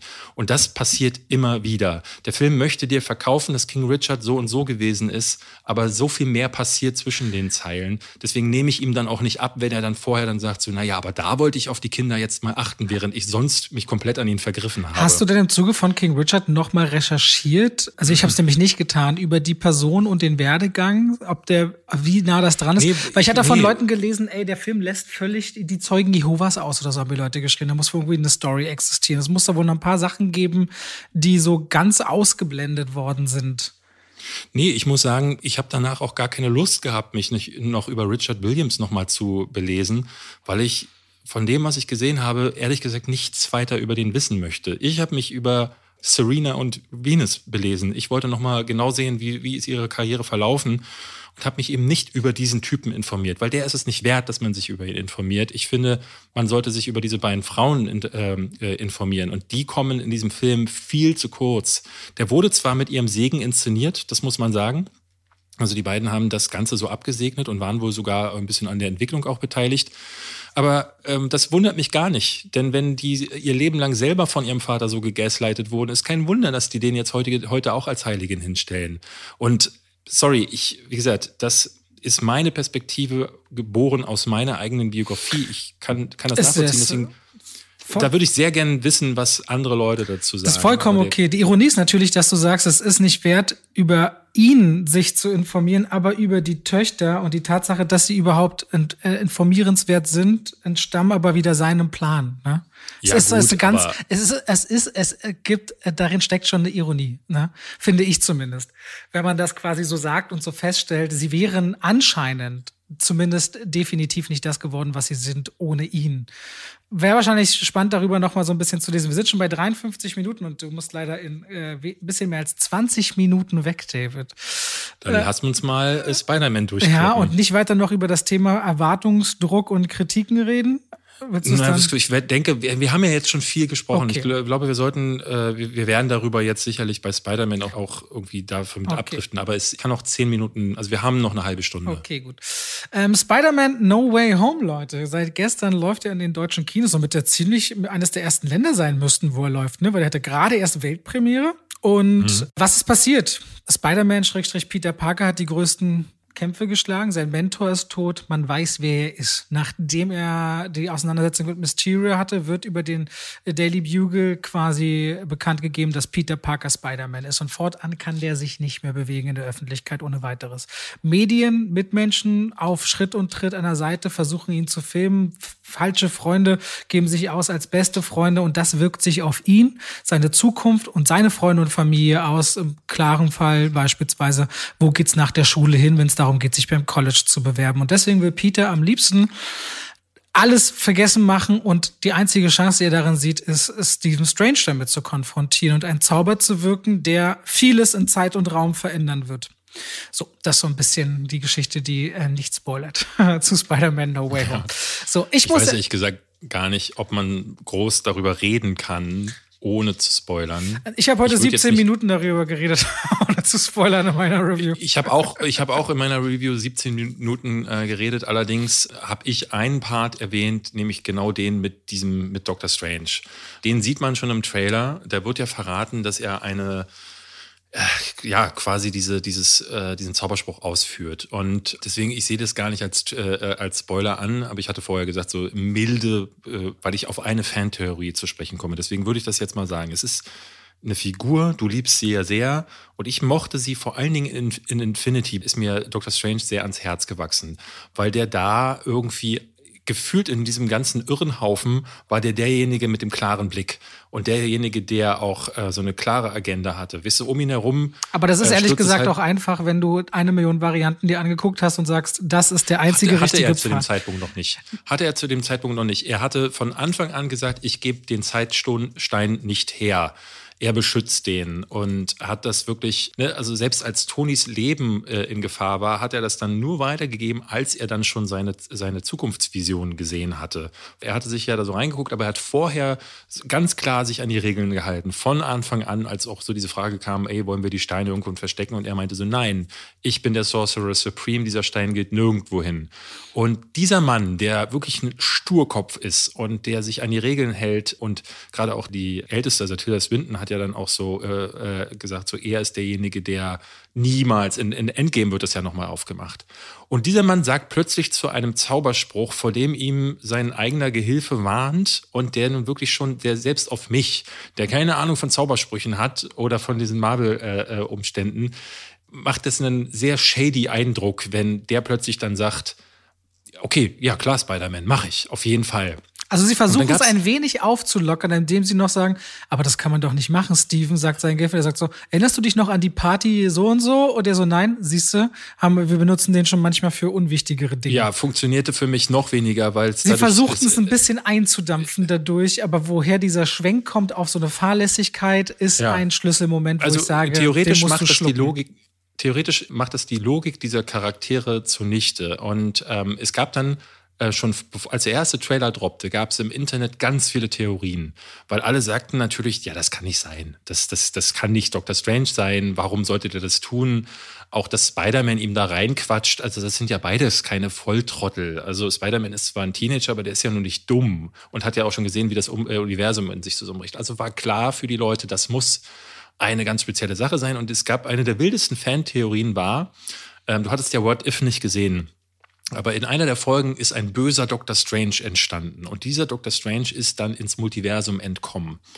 Und Leute hatten dann vermutet, das könnte jetzt vielleicht sogar der böse Dr. Strange sein, der möchte, dass, dass das Multiversum in sich zusammenbricht. Und stellt sich heraus, es gibt keinen Grund. Es gibt keinen Grund. Dr. Strange macht das einfach so. Und Spider-Man labert ihm einfach so rein. Und danach steht Dr. Strange dann für weitere zweieinhalb Stunden darum und sagt so, Peter Parker, du bist schuld an der Sache. Und ich dachte so, nee, nee, ist er nicht. Ihr seid beides übelste Volltrottel, die für dieses Drehbuch endlos dumm geschrieben wurden. Und da kommt mein eigentlicher Punkt. Das hier so, soll so sehr Fanservice sein, weil sie irgendeinen Grund brauchen, um all diese Figuren wiederherzubringen, äh, diese, diese Bösewichte dann in erster Linie. Und um dieses Ziel zu erreichen, wird die Geschichte so gedreht und gewrungen und die Charaktere werden so auf den Kopf gestellt, dass gar nichts Sinn ergibt. Und es hat mehr mit, das ist, das ist wie so eine, so eine Fan-Theory, wie so ähm, Fanfiction tatsächlich, wo irgendjemand dann auf Reddit geht und sagt, so Leute, jetzt schreibt ihr mir alle mal eine Szene, die ihr schon immer mal in einem Spider-Man haben wolltet und dann machen wir das hinterher genauso. Und so fühlt sich Spider-Man No Way Home für mich an. Wie so eine große Fanfiction, die als Film in sich null funktioniert. Wollen wir ab jetzt mal eine Spoilerwarnung ausgeben oder noch Lass nicht das mal so? machen, ja. Lass mal eine Spoilerwarnung ausgeben. Ähm, Also ab gesagt? hier bitte abschalten, wenn ihr nichts mehr wissen wollt. Ich habe diesen Moment auch äh, quasi als, als Schlüsselsequenz, mit der ich mir sehr schwer getan habe, identifiziert und gesagt, ich schlucke diese Kröte. Ich wusste daran, an diesem Punkt, zerbricht der Film oder ich nehme es und sage, okay, ab hier gucke ich mir an, was passiert. Weil ich finde nicht, dass Stephen Strange sich danach die ganze Zeit weiter so irrational verhält. Versucht immer einzugreifen, versucht immer, wo er kann, wird dann aber ausgeschlossen, weil ihm quasi sein Ring abhanden kommt. Und Das finde ich nicht. doch, ich finde schon, dass er fortan äh, bleibt er immer der, der, der hinten dran der sagt, hier, du musst dahin, das musst du tun, dieses musst du tun. Der, Ja, wo du auch das Gefühl hast, ich habe auch gerade noch äh, andere Aufgaben zu. Ich hatte das, also es gibt diesen kindlich naiven, nicht nachvollziehbaren Moment, wo er das tut. Und alles, was danach ist, ist nicht auf diesem gleich dummen Level, finde Das ich. stehe er ich, nee, das sehe ich nicht so. Okay, sie, sie verfolgen sich beide durch diese komische Mirror-Dimension, die er aufmacht. Da nutzt er nie die volle Macht seiner Kräfte. Dann darüber hinaus gibt es dann eine Situation, wo er eingesperrt wird in seiner Mirror-Dimension. Ja gut, aber er, da er, weiß ja, er weiß ja aber selbst nicht, es gibt ja diesen Moment, in dem er diese Box von ihm haben will und er weiß selbst nicht, als er ihm als er Seele von Körper trennt, was kann Spider-Man, was ist anders, warum kann er ihn nicht greifen? Er Gut, das mag Er sein. mag ja Das- aber, dann, aber das erklärt vielleicht, warum er seine Kräfte, entweder kann er sie gar nicht so nutzen, wie er würde, weil er feststellt, Spider-Man ist nicht zu fassen, ist nicht auf diese Art und Weise zu fassen, wie er es sonst täte. Das spiegelt für mich diese Szene wieder in dem Moment. gab für mich am Ende noch eine Szene, die hat gleich zwei dumme Entscheidungen. Und ich fand, es gab immer wieder solche dummen Entscheidungen, die diese Charaktere getroffen haben, die sie dümmer habt wirken lassen, als sie eigentlich sind. Was ich wirklich äh, auch als Disservice den Figuren gegenüber empfand. Ganz am Ende sind sie auf dieser Freiheitsstatue. Da öffnet sich dann ein Portal, aus dem Dr. Strange rauskommt, natürlich super wütend ist, weil er für den Rest des Films eigentlich äh, einfach so hinten angestellt wurde in, den, in die Abstellkammer weil man ihn für die Handlung nicht gebrauchen konnte. Also hat man sich so einen komischen Twist einfallen lassen, wo er dann gefangen ist in einer Mirror-Dimension, aber dann doch plötzlich entkommen konnte und genau in dem Moment rauskommt. Und das Erste, Nee, was der- er tut, weil ist, er kommt ja nicht plötzlich, das ist ja der Wunsch. Weil der, wer Jacob, nicht Jacob heißt er Ned, glaube ich, also der Freund von, von, von Peter Parker, kann mit dem Ring ja Tore öffnen mit Dingen, die er sich wünscht. Und ich glaube, die, der, der wünscht Nein. sich, das ist, ähm, er wünscht sich die, er wünscht sich die anderen Figuren her, aber er wünscht sich nicht Dr. Strange her. Dr. Strange äh, kommt am Ende selbstständig aus der Nummer frei. Und er kommt dann in ein Szenario, wo er dann sagt, so Peter, jetzt bin ich aber wütend. Statt sofort diese Box zu öffnen und zu zerstören, äh, fängt er wieder an, sich in Gespräche zu ver verwickeln zu lassen, was halt auch typische Masche, Masche von Drehbuchautoren ist. Und dann gibt es eine Szene später, einen Moment, wo auf diesem Ding sind Ned und, und Mary Jane sind beide in einem Portal, das offen bleibt. Und als diese Box von Spider-Man in dieses Portal geworfen wird, dachte ich schon, oh Mann. Ich wusste, dass es später einen Moment geben wird, wo diese beiden natürlich bedroht werden. Es gab überhaupt keinen Grund, dass da ein Portal ist, und es ist der einzige Grund gewesen, äh, dass es überhaupt da war, um diese beiden Figuren zu involvieren in diesen finalen Kampf, weil man sie brauchte, weil man auch die Bedrohung brauchte von Mary Jane. Das ist kein Drehbuch, Robert. Da sitzen Leute mit einem Maßstab und einem Geodreieck da und versuchen sich irgendwie zurechtzubiegen, wie man diese Figurenkonstellationen irgendwie dahin bekommt, damit man Szene XY abspielen aber das, kann. Das werfe ich, aber das, das werf ich dem Film nicht vor. Das ist Mary Warum Jane. denn nicht? Weil es, weil, das würdest du doch weil, bei anderen nein, Filmen ja, auch machen. voll, voll. Aber Plötzlich das ist, fällt Mary Jane runter wie in, ja, äh, deswegen, in anderen Film. Das macht mich so, das hat mich so gekriegt. Also an der Stelle, Leute, Andrew Garfield rettet Mary Jane in einer Sequenz, in der es Tom Holland als Spider-Man nicht kann, weil er durch äh, etwas abgedrängt wird und das spiegelt sich genau das Momentum wieder mit Emma Stone aus dem zweiten Teil von, von The Amazing Spider-Man. Und mich hat das so ergriffen. Klar, ich würde bei jedem anderen Film, wäre es ein reines Drama, ein Film, wo es darum geht, eben, also für mich ist ein Marvel Superhelden-Actioneer. Ein Film, an dem ich andere Erwartungen und Maßstäbe anlege, was Unterhaltung, Witz, Gefühle, die eher soapiger transportiert werden, als wirklich organisch, authentisch anlege, als ich selbst an, als an DC täte, aber noch viel mehr als an ein Drama. Also meine eigene Erwartungshaltung, wenn ich sagen würde, ich gucke jetzt äh, Licorice Pizza und danach Spider-Man und ich gehe in beide Filme mit ähm, einem ähnlichen Empfinden, was es bedeutet für mich Film und was werde ich davon erwarten und wie werde ich äh, mich davon berühren lassen. Natürlich ist das, und das erwarte ich bei Marvel, stumpfer oder für den Mainstream einfacher gelöst.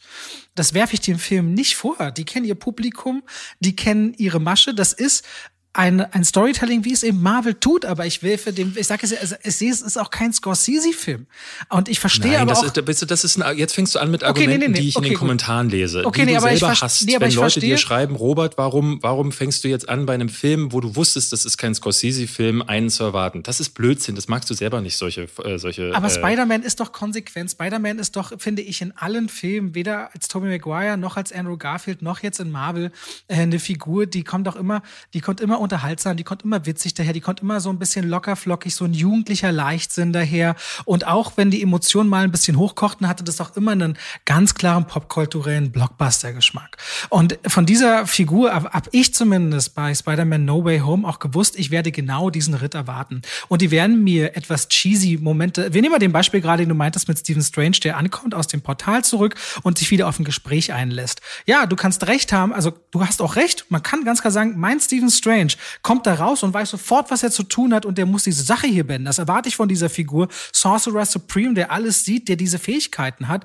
Oder, wie es hier ist, er bleibt fünf Sekunden im Versatz und kriegt quasi gesagt, guck doch mal, das, was Peter wollte. Er kann die Leute heilen. Er kann sie auf einen anderen Weg bringen, damit auch Stephen Strange vielleicht lernt, dass auch neben seinen klaren Realitäten doch noch was existiert, was vielleicht auch so ein junger Mensch für eine Idee hat und einen Traum, der sich, äh, der funktionieren kann. Das nehme ich. Das ist für mich zwar sehr leichtes Storytelling, aber ich würde nicht sagen, es ist kein Drehbuchschreiben. Dass man all diese Figuren ineinander involvieren muss in dieser Marvel-Formel und dazu kommt ja auch noch die ganze Lizenzierungsformel, also Sony, Disney, welche Figuren bleiben. Wo hattest du bis zum Ende, bist du bis zum Ende sitzen geblieben eigentlich?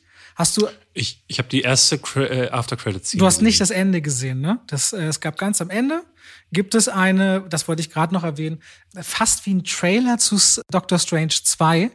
Ach so. Und da siehst du, wie er sich selbst im Böse gegenübersteht. Ah, Und das finde ich richtig spannend zu deiner Fantheorie, weil, weil wir noch nicht offiziell im Spoiler-Part waren, wollte ich nicht sagen. Es gibt so ein, es gibt so einen Moment, da siehst du ihn in seiner Kluft in ganz dunkel, grau, schwarz und er sagt dann, things get out of hand, mit so einem ganz miesen Grinsen und er steht sich selbst oder man sieht nicht, ob er sich selbst gegenübersteht, man sieht einen Schnitt auf ihn normal, äh, in seinem normalen Anzug, der nicht fassen kann, was er da gerade sieht. Ich glaube, man sieht aber nicht den Shot, wie sie sich exakt gegenüberstehen, aber das fand ich schon wieder mega spannend. Wollte ich dir an der Stelle auf jeden Fall mitgeben. Ich gebe dir wirklich recht, David, wenn du diese Figuren anguckst und du guckst dir vor allem die Stephen Strange an und du guckst dir, was sie da an diesem einen wichtigen Moment verkacken und dass der ganze Film darauf basiert, an. Und sagst, das zieht dem doch ganz komplett den Teppich weg und dann funktioniert der Film nicht, dann hast du recht. Das funktioniert nicht, wie man Stephen Strange inszeniert hat und erklärt hat. Ich war vollkommen bereit, weil ich aber auch interessanterweise durch den Trailer darauf vorbereitet war, dass es zu sowas kommen könnte, das zu nehmen, weil das ist der Knotenpunkt und die Schwachstelle, die ich dafür nehmen muss, um, und das hat mich vollgekriegt, einen Andrew Garfield, einen Toby Maguire, die alle zusammen zu sehen und vor allem gibt es für mich eine ganz starke Sequenz, die es auch irgendwie einfach oder beziehungsweise äh, sehr einfach emotional anzunehmen, aber wenn man drüber nachdenkt, auch eigentlich zu viel, in der Toby Maguire quasi äh, Tom Holland gegenüber steht und ein Blick sagt, das bist du wirklich, bist du wirklich bereit zu töten? Und das ist für mich halt dieses, dieses Level an, an manchmal aber einfache auch, Emotionen, Robert, die mich das, voll. Das ist auch das funktioniert das, wieder nicht. Für mich Guck mal, wir hatten es gerade, wir hatten es gerade bei den Motivationen der Charaktere, bei gerade bei Doctor Strange, aber auch bei King Richard haben wir darüber gesprochen. Der Film will dir erklären, dass Spider-Man eine Figur ist, die in den Situationen, wo es wirklich keinen Sinn ergibt, dann noch sagt so, ich will jetzt diese fünf Bösewichte curen. Was auch erstmal wieder so ein Verhalten ist, wo ich denke, so wer bist du zu entscheiden, äh, dass diese Personen aus einem ganz anderen Universum ähm, jetzt anders zu sein haben. Die haben so zu sein, wie es deinem Moralverständnis entspricht. Nein, diese okay. Figuren wollen. Warte, warte, warte. Lass okay. mich zuerst erzählen. Und dann versucht er das umzudrehen, merkt dann, okay, das geht voll nach hinten los. Seine Tante stirbt deswegen. Und plötzlich verliert er seine, seinen Moralkompass den er vorher wirklich durch Gut und Böse durchgezogen hat, der sich, äh, der sich jeder Sinnhaftigkeit entzogen hat, den verliert er in dieser Szene. Als er diesen Gleiter aufnimmt und ihn erstechen will, dachte ich, nicht dein Ernst. Dieses ganze Finale auf der Freiheitsstatue existiert weil du trotzdem, obwohl deine äh, Tante gestorben ist, willst du diese Leute noch heilen und jetzt willst du ihn umbringen? Nein, das stimmt aber nicht, David. Er sagt, Wieso? weil er, weil er ganz klar sagt, ich will diesen Goblin-Typen, ich will ihn mit meinen eigenen Händen zerreißen. Er, er richtet sich hier das nicht. Das sagte er vorher, nach als er das zum Anfang die beiden Spider-Männer kennengelernt hat. Dann entscheiden sie sich aber, sie doch zu heilen. Erstmal richtet es sich nicht gegen die anderen Bösewichte, wenn, dann geht es dabei allein um den Green Goblin und vor allem um mal zu dem Ausgang zu kommen, was du gerade als du angefangen hast, ist, dass er nicht unbedingt, für mein Empfinden, gegen deren Willen entscheidet, was zu passieren hat, sondern sie stehen vor folgendem Szenario. Die werden zurückgeschickt in ihre Dimension, wo sie tot sind und auch gerade erst festgestellt haben, dass sie tot sind, was by the way auch nicht gut gespielt ist von allen, die feststellen, dass sie sich an ihr Leben erinnern bis zu einem bestimmten Punkt. Jamie Foxx ist, ich fand Jamie Foxx ja, katastrophal. Aber das ist die Alternative, sie werden zurückgeschickt und sterben, was sie nicht wollten. Und wenn sie nicht tot sein wollen und irgendwie anders existieren, ist die Heilung die andere Möglichkeit. Und er sagt, okay, das ist eine Aufgabe, der bin ich bereit, mich zu stellen. Aber er stellt sich aus meiner Sicht nicht hin und sagt, ich entscheide jetzt hier über Tod oder nicht Tod. Oh, ich finde, das arbeitet der Film aber auch heraus. Und das so ein Momentum einer Heldenfigur, dass dein einziger letzter familiärer Bezug der Tod ist. Ich kann mir schon vorstellen, wenn ich mir überlege, dass, dass meine Frau ich stehe dem Menschen gegenüber, der für diesen Tod verantwortlich ist. Ich kann mir auch vorstellen, dass alles, alles, was ich bis zu der Sekunde gesagt habe und getan habe, in dem Moment, wo ich die Chance habe, mich zu rächen, was anderes in mir übernimmt. Also ich, dafür könnte ich nicht die Hand ins Feuer legen, wie man sich in solchen Ausnahmesituationen verhält. Ich sehe deinen das Punkt. Kann man, das kann man ja so machen, aber diese Filme, diese Komplexität der Charakterzeichnung, die du jetzt gerade ansprichst, ne, weil Charaktere sind so komplex. Und es gibt Filme, in denen würde ich Figuren sowas abnehmen, dass sie sich im letzten Moment, ohne dass es der Film dem Publikum nochmal extra erklären muss und dass die dann ihre Meinung ändern. Aber diese Filme erklären eigentlich immer alles und sie sind so simpel strukturiert und sie sind auf der Charakterebene so simpel simpel erzählt, dass du nicht plötzlich in der letzten Szene mit Komplexität in der, in der Charakterzeichnung ankommen kannst und dann glaubst, dass die Leute das einfach so schlucken. Für mich hat es leider nicht funktioniert. Ich weiß aber nicht, ob das, ist das wirklich komplex, wenn du demjenigen, der deinen geliebtesten Menschen umbringt, ja, wenn er vorher Tod. sich komplett gegen solche Situationen entscheidet, weil er so einen starken Moralkompass hat. Ja, aber ab dem Dr. Moment, Strange wenn du dann sagt, mach das nicht. Aber wenn du wirklich der Person, der steht dir der Person nicht dann ansonsten gegenüber und dann stehst du der Person gegenüber zum Greifen nah. Ich weiß nicht, ob das wirklich so extrem komplex ist, zumal es ja auch nicht. Ich auch, Robert, ich bin da ganz bei dir, aber innerhalb der Logik dieser Filme macht es keinen Sinn, weil sie vorher das so etablieren. Ich würde, ich würde gar nicht zu lange jetzt darauf eingehen. Ganz kurz, wollen, ich wollte bloß trotzdem ganz kurz sagen, es ist, glaube ich, und da finde ich Spider-Man auch spannend. Ich sehe diese Schwächen und liebe ihn trotzdem weil er mir Momente zusammengeführt hat, die mir große Freude gemacht haben, die so zusammengeführt zu erleben. Muss ich ehrlich sagen. Die haben mich auf eine tolle Reise genommen mit einer Figur, die ich ganz doll mag. Ich weiß ehrlich gesagt auch nicht, warum ich mich so auf diesen Spider-Man-Film gefreut habe. Bis, ich habe das immer vor mir hergeschoben, bis ich den gesehen habe, weil vor allem auch zuletzt Eternals so schwach war, weil auch bei Sony Venom so schwach war, dass ich das Gefühl hatte, okay, eigentlich stehen die Zeichen jetzt nicht darauf, dass das hier so wunderbar vielleicht unbedingt funktionieren muss, zumal man sich so viel vornimmt. Und ich finde dafür, dass man eben diesen Überbau hat und was sie alles zusammenbringen mussten, hat das Marvel wieder zu einer Qualität geschafft, wo ich richtig Spaß hatte. Und ich will den auch ein zweites Mal sehen. Und da sind David und ich immer gemein. Wenn nur einer von uns oder beide Spaß hatten bei einem Film, dann gönnen wir das der anderen Person und sagen auch, geh so oft ins Kino, wie du willst, wenn du daran Freude hast. Ne? Ja, äh, ich, also ich ja. freue mich auch für alle. Ich finde das wichtig, ich, ich finde das wichtig zu betonen, weil das wollte ich nämlich ja. vorhin fragen bei unserer Diskussion, weil du auch gesagt hast, du bist manchmal ein bisschen harscher an deiner Wortwahl. Du hast gesagt, das tollste Film oder das ist der scheißigste Film aller Zeiten. So hast du es vorhin nochmal erwähnt. Ich hatte so ein bisschen, frage ich mich manchmal, weil meine Community reagiert zum Beispiel nicht für gewöhnlich nicht so harsh, wie es bei dir oder bei anderen manchmal auffällt. Und ich frage mich, ob quasi eine, eine härtere Wortwahl im eigenen Sinne quasi auch eine stärkere Gegenreaktion provoziert. Ähm, das wollte ich das mal wird, so in den Raum stellen. Es, das fragen. wird es ganz sicher. Also ich, äh, das hatte ich ja vorhin schon gesagt, dass das natürlich sowas evoziert. Wenn du selber sehr harsh bist, dann musst du dann dir auch gefallen lassen, dass Leute harsh Dinge zurückschreiben. Und ich muss sagen, ich bin da ja bei dir. Ich habe gemerkt, an einem bestimmten Punkt hab, fing ich an zu mauern. Ich glaube, das war einerseits dieser Make it or break it äh, Moment mit Doctor Strange, wo du sagtest, das kann den Film brechen und das hat es bei mir. Und ich merkte dann immer mehr, dass Situationen für den Film erzwungen wurden. Ich finde, elegantes Drehbuch schreiben, und dazu muss ich vielleicht auch nochmal was sagen, was die Erwartungshaltung angeht. Auch Blockbuster können gute Drehbücher haben. Ich finde, selbst im Marvel-Kino gibt es mit Guardians of the Galaxy, gibt es mit Winter Soldier Beispiele. Dieses Jahr hatten wir ein, zwei richtig gute Blockbuster-Filme mit Dune oder auch mit Free Guy. Das sind ja auch keine, ne? Also da gehe ich ja auch nicht rein und sage so, oh, jetzt erwarte ich Martin Scorsese. Aber in dem, was sie machen und in dem, was sie wollen, sind das Filme, die zumindest kohärent ausgearbeitet sind. Und wo man das Gefühl hat, gut, bei Dune ist es natürlich nur mal ein äh, Buchautor, warte, ich lass mich mal, ja, ja, Buchautor sagt, ich habe eine Idee und ich überlege mir, was die Figuren haben ihre Motivationen, sie haben, sie haben ihre, auch ihre eigenen Biografien. Gute Autoren machen das, dass sie für ihre Figuren Biografien erschaffen. Wie könnte die Figur als nächstes reagieren? Und das passiert. Dieser Event, der sich aus der Handlung ergibt. In Spider-Man No Way Home ergeben sich aus der Handlung keine Events, sondern es ergeben sich Dinge, die so hingebogen werden.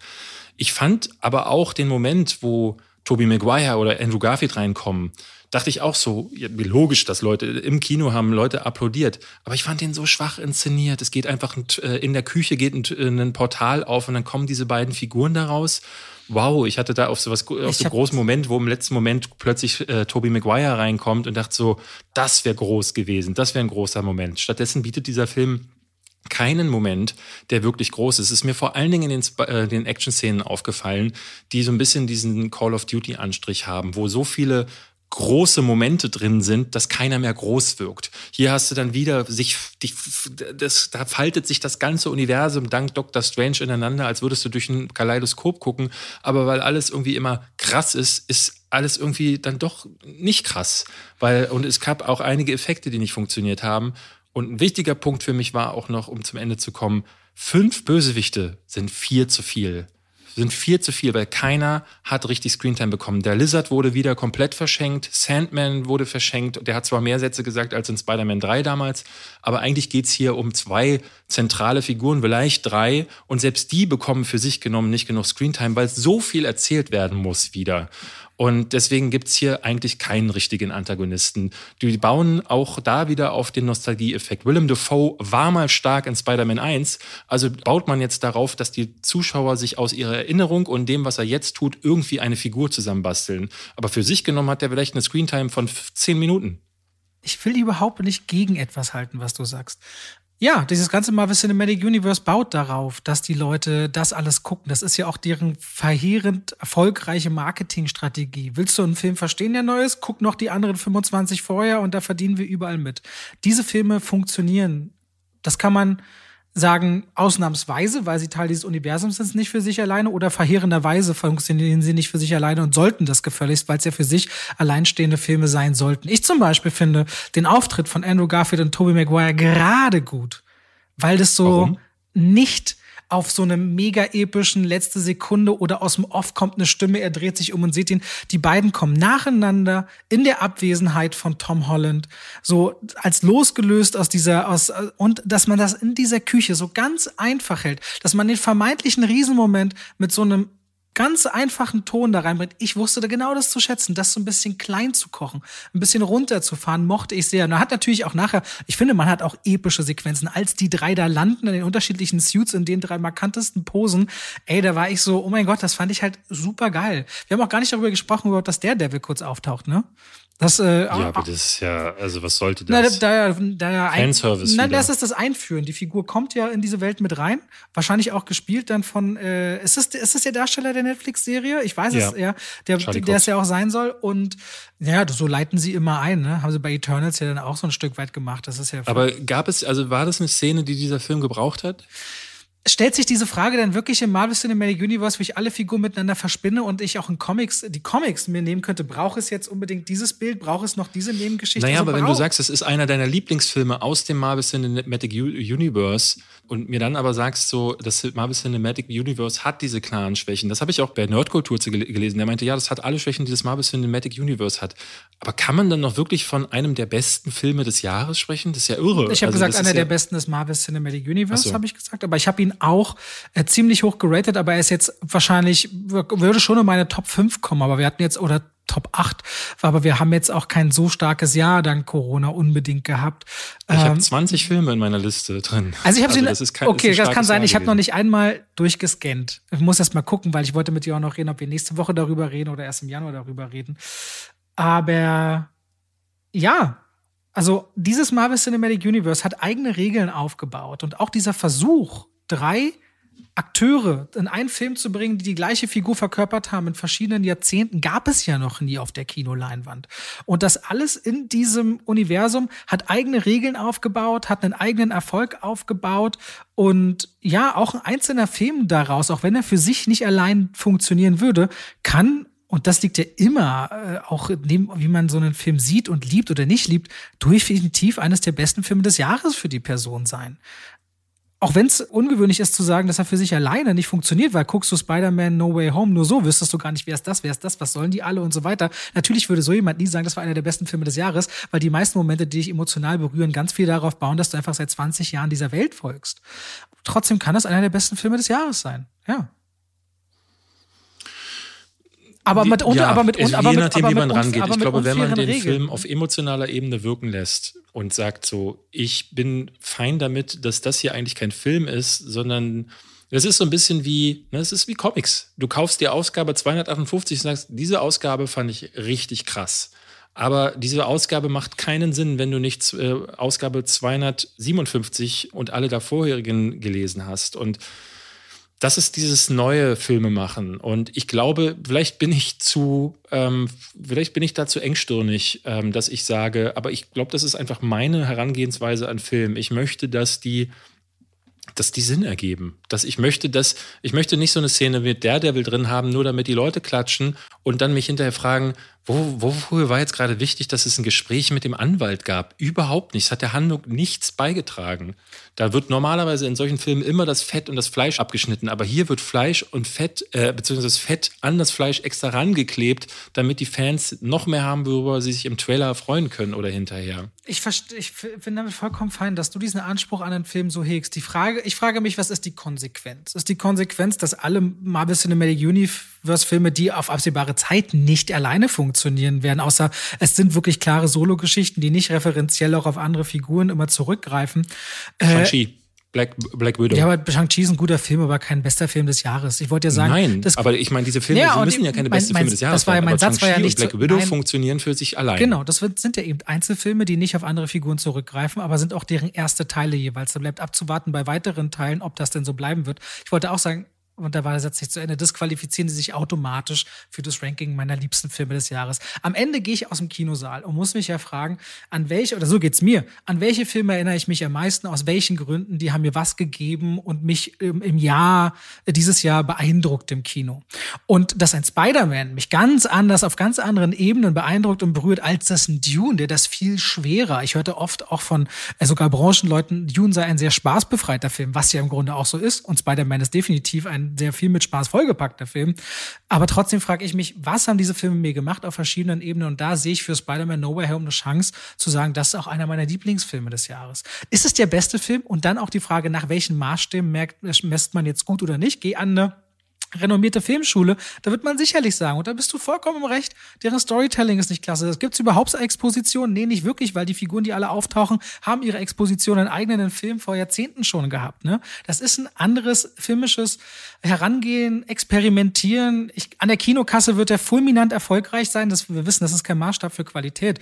Aber auch das lässt sich letztendlich nicht ignorieren in der Frage, wo wird das mal alles hingehen? Und die Leute glaube ich, werden großen Spaß im Kinosaal haben und das wünsche ich den Leuten auch. Und ich weiß, du wünschst es den Leuten auch. Ist das ein Weltklasse-Film für sich alleine genommen? Nee. Hat er mir richtig Spaß gemacht? Dennoch. So ist es. Dann ist es so. Also ich meine, äh, du hast es gerade schon gesagt, die Leute sollen Spaß damit haben. Ich muss es nicht. Ich glaube, ich äh, verfalle dann natürlich aber auch in so eine Verteidigungsrolle, weil wie ich vorhin sagte, ich habe das Gefühl, der Einzige zu sein, der keinen Spaß damit hatte.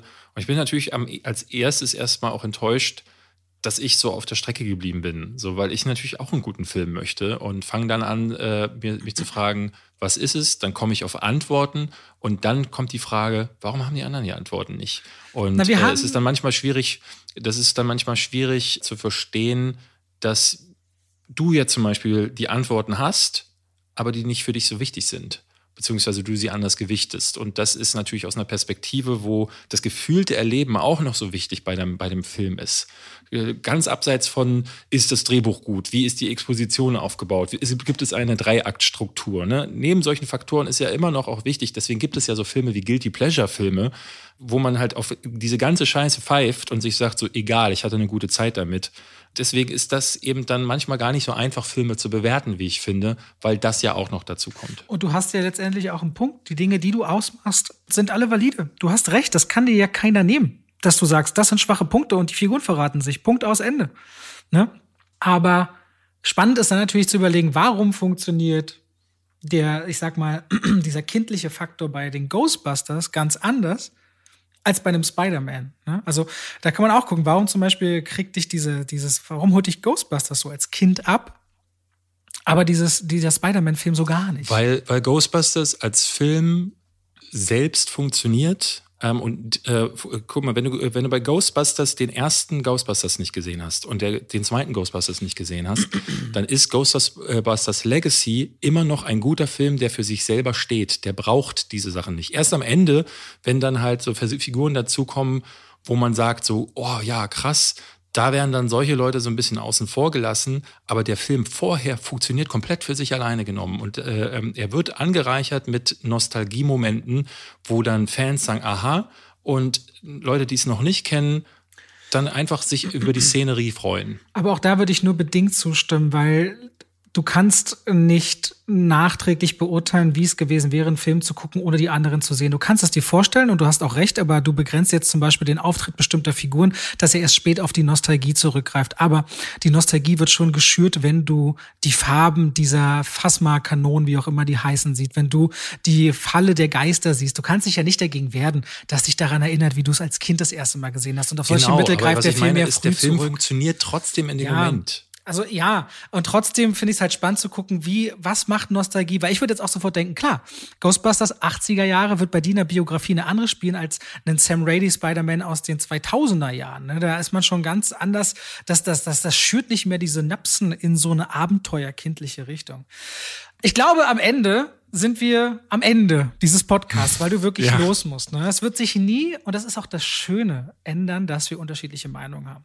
Was sich immer abzeichnet, ist, dass ich dann, ich würde manchmal aus meiner Sicht sagen, sehr viel weicher äh, rangehe an Dinge und David eigentlich richtiger und professioneller. Ich habe das Gefühl, wenn ich Spider-Man jetzt sehr mag und David nicht, dass ich da weniger professionell unterwegs bin, weil ich das dann gefühlt für mich auch nicht will, weil ich weiß immer nicht, wann mich der Maßstab an Filmen selbst davon abhält, noch manchmal mit Kinderaugen in was reinzugehen. Und ich glaube, man kann sich das, wenn man vielleicht nicht ewig bewahren. Und ich habe Angst, dass ich das manchmal verliere. Und wenn das, und ich hätte es von dem Spider-Man-Film nicht gedacht, geht, bin ich sehr, sehr dankbar. Aber ich bin auch dankbar ich dafür, dass. Ich finde nicht, dass das äh, Unprofessionalität ist. Ich finde nicht, dass das, dass das bedeutet, dass man ähm, auch diesen kindlichen Blick verliert, weil auf der einen Seite finde ich nicht, dass du unprofessional bist, auf der anderen Seite finde ich nicht, dass ich den kindlichen Blick verloren habe. Mhm. Und ich glaube, es ist wirklich das, was wir vorher besprochen haben. Es gibt noch eine Komponente über der reinen Aufzählung von Features, die ein Film haben muss, um als gut äh, zu gelten. Nämlich es gibt die gefühlte Komponente. Und ich glaube, es gibt Momente in solchen Filmen, die vielleicht auch wieder mit der Biografie zu tun haben oder einfach mit dem, mit dem ganz individuellen Empfinden, wo man mauert. Ich habe diesmal ganz bewusst gemerkt, es gab nämlich Szenen im Film, wo ich merkte, ey, das müsste dich doch eigentlich gerade kriegen. Tat es aber nicht. Ich habe gemauert, weil ich merkte, dass vorher irgendwas passiert ist, was mich komplett auf der Strecke gelassen hat und ich mich über den Film geärgert habe. Und vielleicht hätte ich den Film dann anders äh, werten können. Aber das ist ja für mich die einzige Erklärung. Ich glaube nicht, dass deine oder meine Herangehensweise die richtige oder die falsche mhm. ist. Es ist eine andere. Ähm, und das macht dich nicht zu einem besseren oder schlechteren Kritiker. Ändert aber nichts daran, also danke Ändert aber nichts daran, dass wir beide merken, es hinterlässt so ein Gefühl und dass man immer wieder auch daran arbeitet, wie geht man damit um. Was aber auch gut ist, weil ich glaube, das Allerschlimmste ist, wenn es dir alles nicht, wenn es dir alles am Arsch vorbeigeht, nicht, nicht mehr interessiert. An ist dem richtig. Punkt will also, ich, glaube ich, niemals kommen. Ich glaube, es kommt der Punkt, wo wir anfangen, uns immer vorher schon zu erklären. Und du hattest eine sehr schöne Sache gesagt, als ich gestern rauskam und meinte so, oh Gott, das wird morgen ein übelster Spießrutenlauf in den Kommentaren unter meinem Video, weil ich natürlich weiß, dass die Leute äh, mich haten werden dafür, für die Meinung.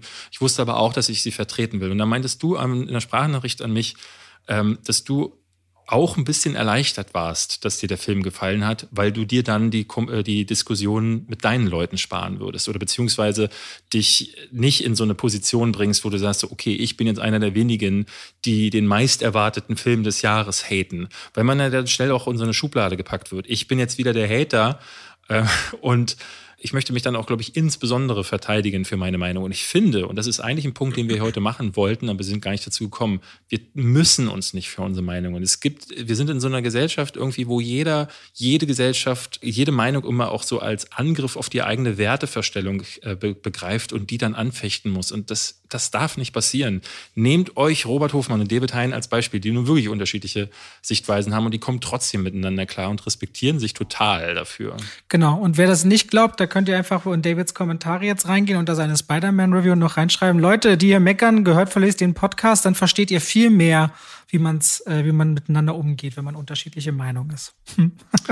ich würde meine Kritik am liebsten löschen und einfach den Part aus dem Podcast hier hochladen. Ich glaube, das wäre gar nicht übel. Kannst du auch machen, aber dann hättest du halt Spoiler-Inhalt auf deinem YouTube-Kanal. Musst du überlegen. David, wie du möchtest. Ich muss jetzt los. Gut, dann danke fürs Reinhören. Wir hören uns hoffentlich noch nächste Woche einmal dieses Jahr. Genau. Bis dann. Ne? Bis dann. Tschüssi.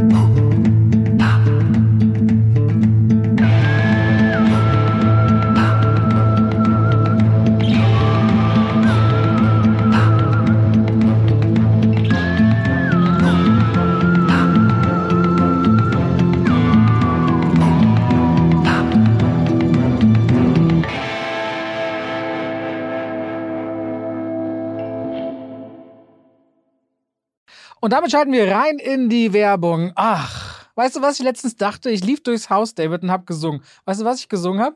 David ist der beste Freund der Welt. Das mache ich morgens, aber wenn langsam Mittagszeit ist und ich was kochen will aus guten Zutaten, die lange haltbar sind, Aha. dann gehe ich durchs Haus und singe Oh Coro mio. Okoro mia. Mhm. Und denke immer an die Koro-Drogerie. Ja. Singen die Katzen die, auch mit? Die, manchmal ja. Und es kommt drauf an, ob sie ja. gerade schlafen. Wenn ihr sagt, ihr wollt haltbare Lebensmittel in großen Mengen haben, das können Nüsse sein, das können hauchdünne Apfelchips sein, das kann Reis sein, kann Pasta sein. Ich habe, auch wenn ich Salate mache, immer schön so Zuckermais aus der Dose, ob wieder Erbsen, Kichererbsen, wenn ich Hummus mache, leckere Tahini. David, es gibt so unglaublich viel bei Koro. Ich habe jetzt auch deren Teller bestellt Die haben schöne Teller und ihre Edelstahlpfannen sind richtig gut. Ich habe damit schon zubereitet. Also immer wieder was, was, Neues zu entdecken. Die haben Teller und auch Schüsseln.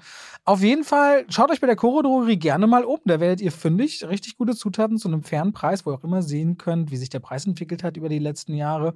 Und wenn ihr sagt, oh, das, was der Robert da sagt, der kocht ja gerne, der wird ja keinen Scheiß erzählen, das probiere ich auch mal aus, dann könnt ihr bei der Bestellung auch noch Schwafel 5 im Bezahlvorgang verwenden. Schwafel als Wort, 5 als Ziffer und spart nochmal 5% auf den eh schon sehr fairen Preis. Danke an die Koro Drogerie.